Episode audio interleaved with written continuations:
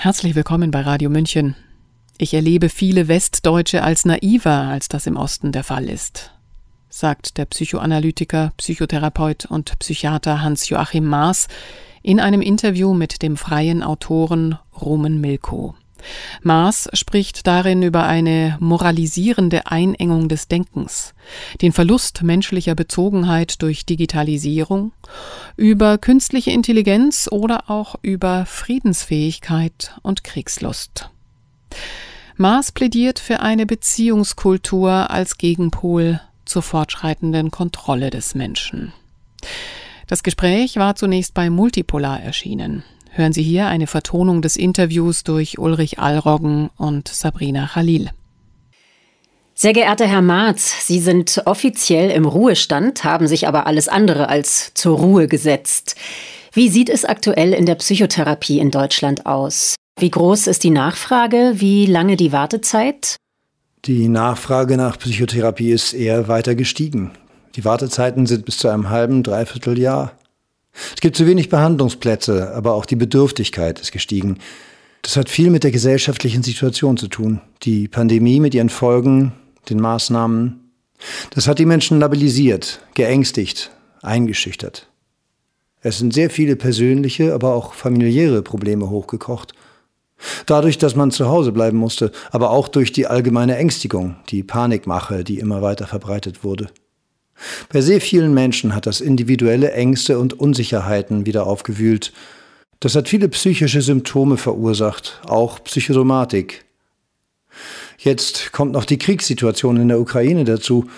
Sehr viele Menschen sind entsetzt und erschrocken, dass Deutschland sich nochmal an einem Krieg beteiligt, durch Waffenlieferungen, statt auf Verhandlungen, auf Friedensgespräche zu setzen, was ja eigentlich nach dem Zweiten Weltkrieg ganz klar geregelt war. Nie wieder Krieg, wehret den Anfängen und keine Waffen in Krisengebiete. Dass diese Einstellungen verlassen wurden, macht mir persönlich große Sorge, aber das betrifft viele Menschen. Die Verunsicherung hat dazu beigetragen, dass es eine deutliche Zunahme an Psychosomatik und an psychischen Krankheiten gibt.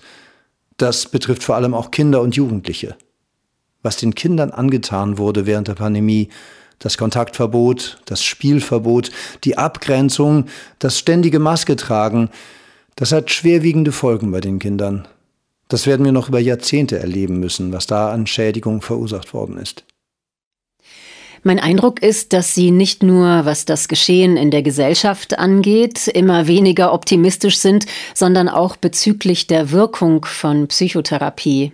Ist mein Eindruck richtig? In dem Zusammenhang interessiert mich, wie viele Menschen Sie im Laufe Ihrer Tätigkeit kennengelernt haben. In den 28 Jahren in der Klinik waren es ungefähr 15.000 Patienten. Ich bin aber zuvor und auch danach psychotherapeutisch tätig gewesen.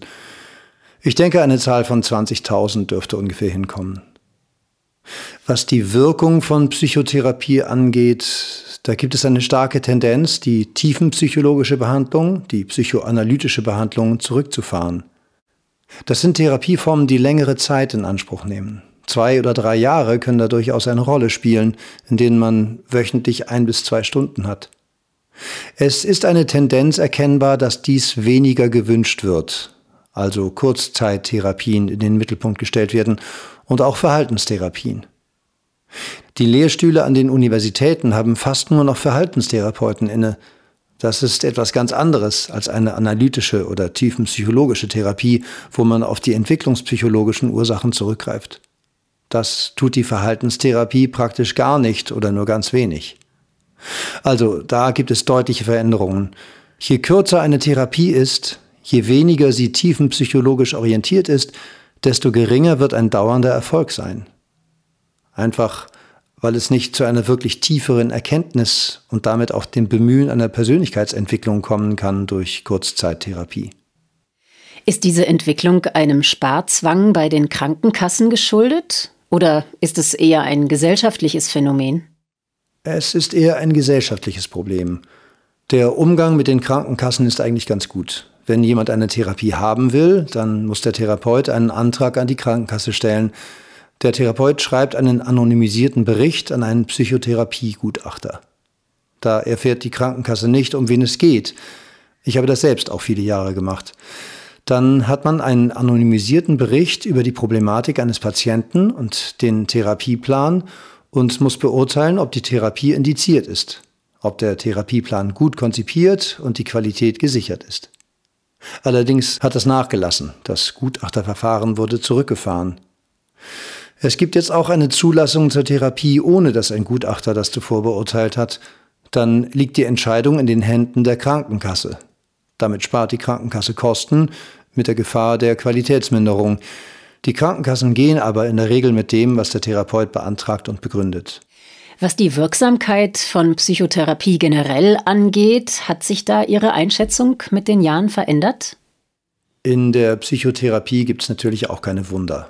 Und Veränderungen sind immer ein längerer Prozess, der über Jahre geht.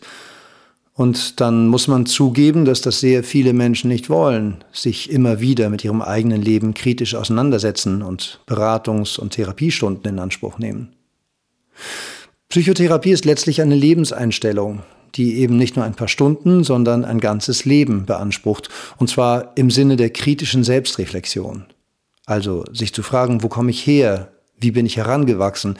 Wie bin ich beeinflusst worden? Wie haben die Eltern, die Schule mich beeinflusst? Welche Werte gibt es in der Gesellschaft, die mir helfen oder die mich behindern, die mich manipulieren? Diese ewige Auseinandersetzung nehmen nicht zu viele Menschen in Anspruch, so dass es dann auch vorkommt, dass man nach einem Therapieerfolg, vielleicht nach ein paar Wochen, erstmal wieder aufhört, therapeutische Regeln zu beachten.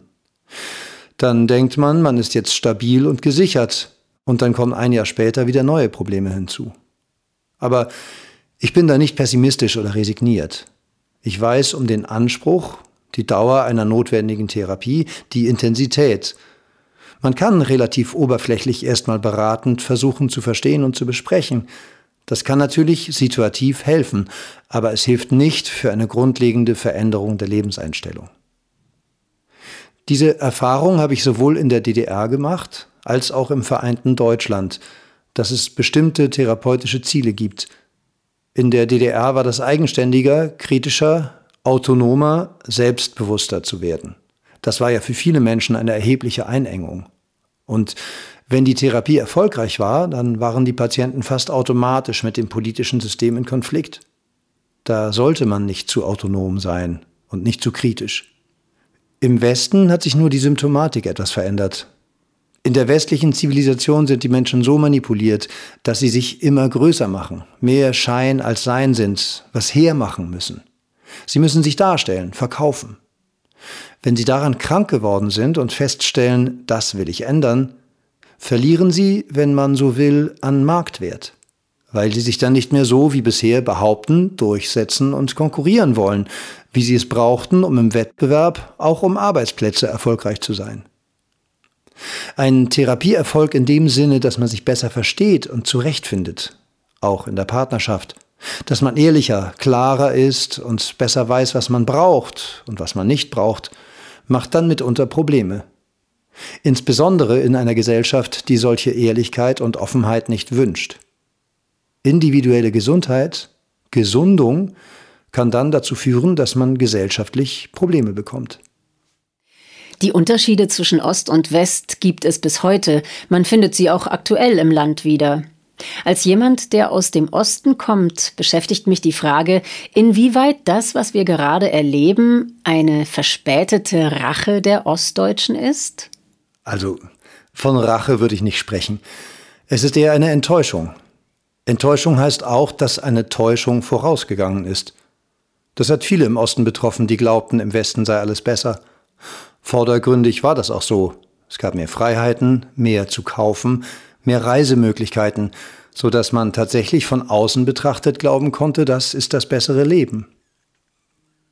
Mit der Vereinigung ist vielen erstmal bewusst geworden, oder sie haben es am eigenen Leib gespürt, welche Veränderungen das jetzt auf dem Arbeitsmarkt gibt, in der Selbstbehauptung, im Konkurrieren müssen. Da ist sehr viel Ungerechtigkeit geschehen. Enttäuschung, Ernüchterung sind für mich die Begriffe, mit denen sehr viele Menschen im Osten zu tun haben. Heute ist es so, dass ich die Reaktionen im Osten als die ehrlicheren, die gesünderen erlebe, weil wir die Veränderungen, die wir in der Politik erleben, nicht einfach hinnehmen. Damit meine ich zunehmend autoritäre Strukturen, dass Kritiker ausgeschlossen, beschimpft werden, nicht zu Wort kommen, oder dass in den öffentlich-rechtlichen Medien fast nur noch eine Meinung, nämlich eine regierungsnahe, gilt und die Kritiker dort auch nicht zu Wort kommen. Das sind alles Dinge, die kennt man im Osten. Dort sieht man genauer, wo Heuchelei oder Lug und Trug in der Politik Fuß fassen. Das ist der Grund, warum im Osten der Protest größer ist. In Westdeutschland können sehr viele Menschen nicht glauben, dass die Regierung nicht nur das Gute im Sinn hat, sondern dass da auch sehr viel Problematisches, Falsches ist. Das hat auch damit zu tun, dass man über Jahrzehnte relativ gut gelebt hat und deshalb wollen die meisten nicht glauben, dass dieses gute Leben zu Ende ist. Ich beobachte regelrechte Denkverbote. Wenn ich zurückdenke an die DDR, dann muss ich sagen, da durfte man alles denken, so dass ich zu dem Schluss komme, dass die Schere heute früher ansetzen muss. Also, dass man sich bereits verbietet, bestimmte Dinge zu denken. Die Schere im Kopf, ja, das sehe ich auch so. Ich vergleiche es mal so. Zu DDR-Zeiten waren die Verhältnisse klar. Da gab es die Seite der Partei, der Stasi-Leute und Denunzianten und den großen Teil der Bevölkerung, der damit nichts zu tun haben wollte. Da waren die Grenzen klar. Man wusste auch genauer, was man sagen durfte und was nicht, wo man Schwierigkeiten bekam. Aber das Denken war frei oder freier als heute.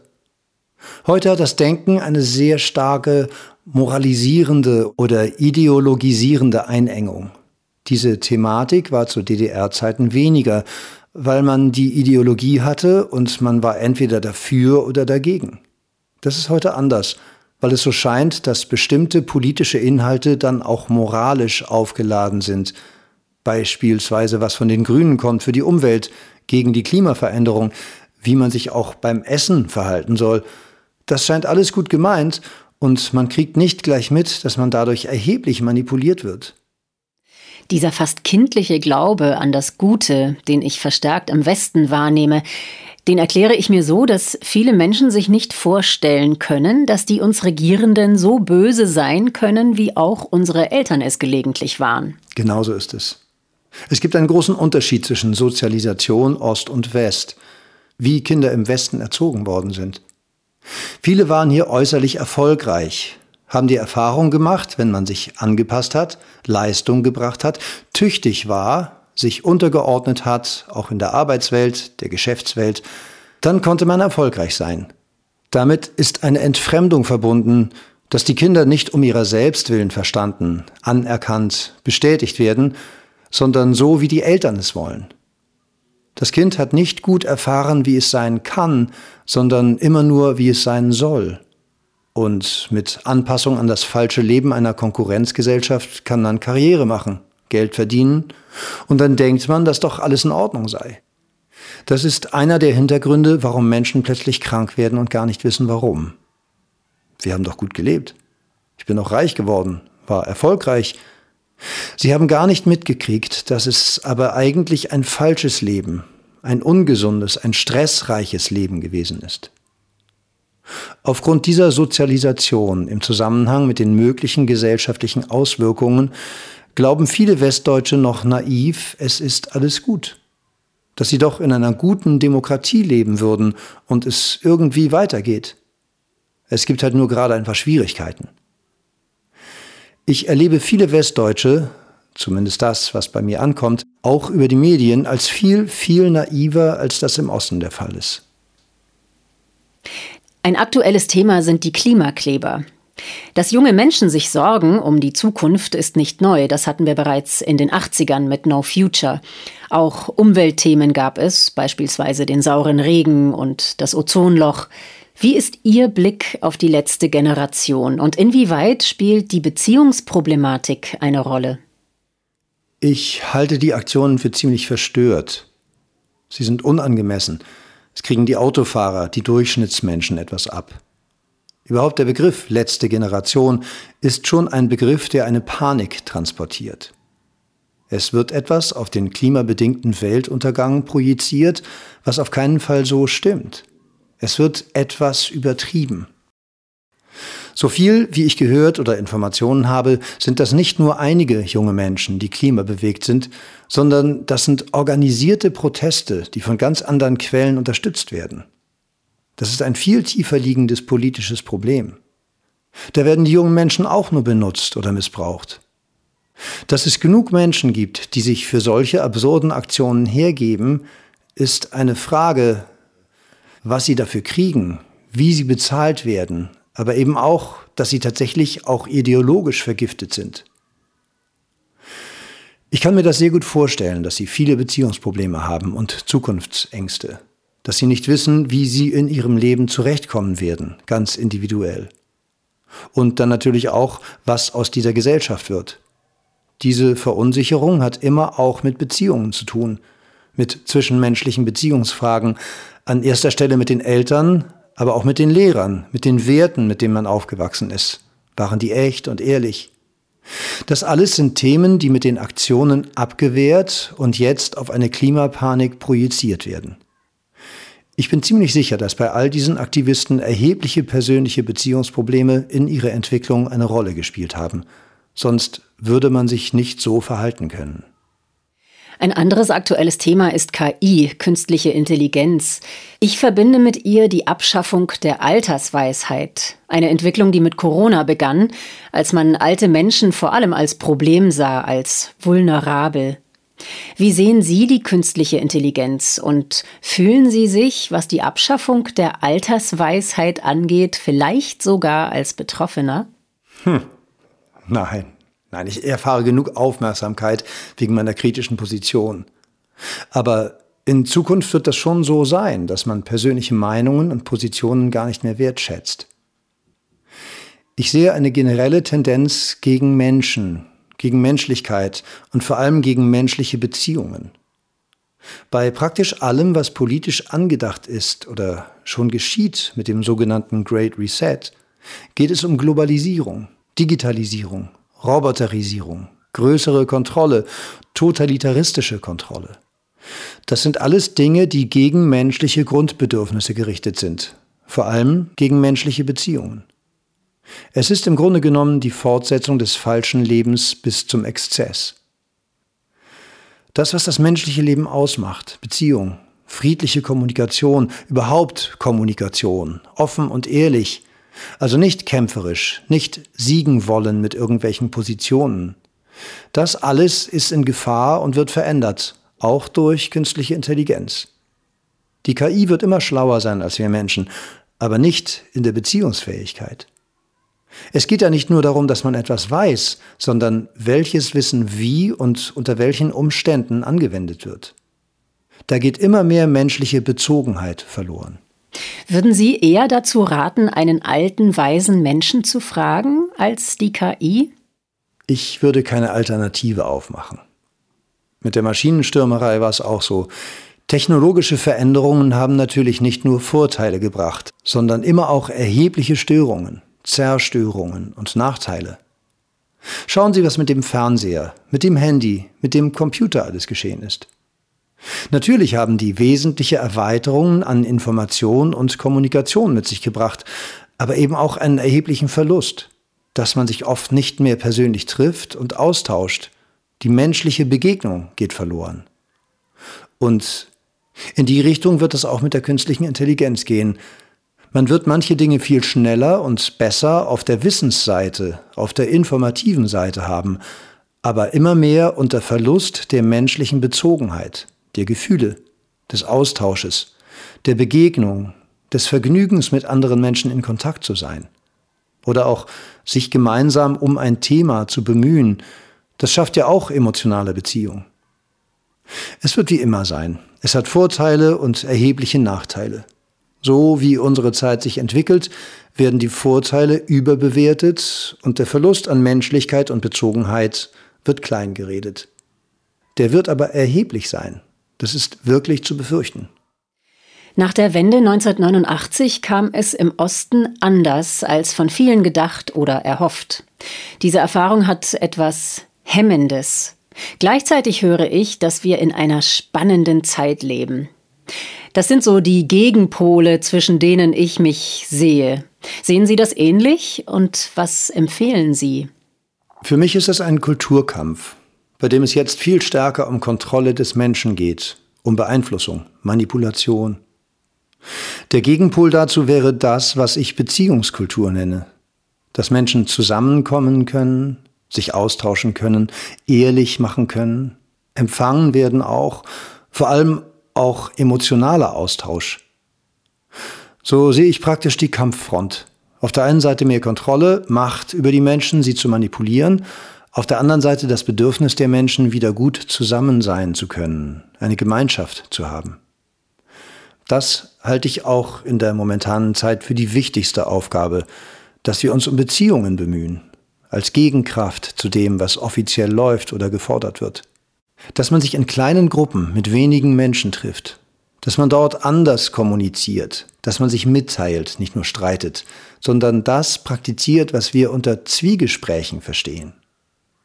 Das heißt, dass man sich mitteilen kann, ohne belehrt zu werden, ohne kritisiert zu werden, sondern mit dem Bedürfnis, ich will verstanden werden und verstehen.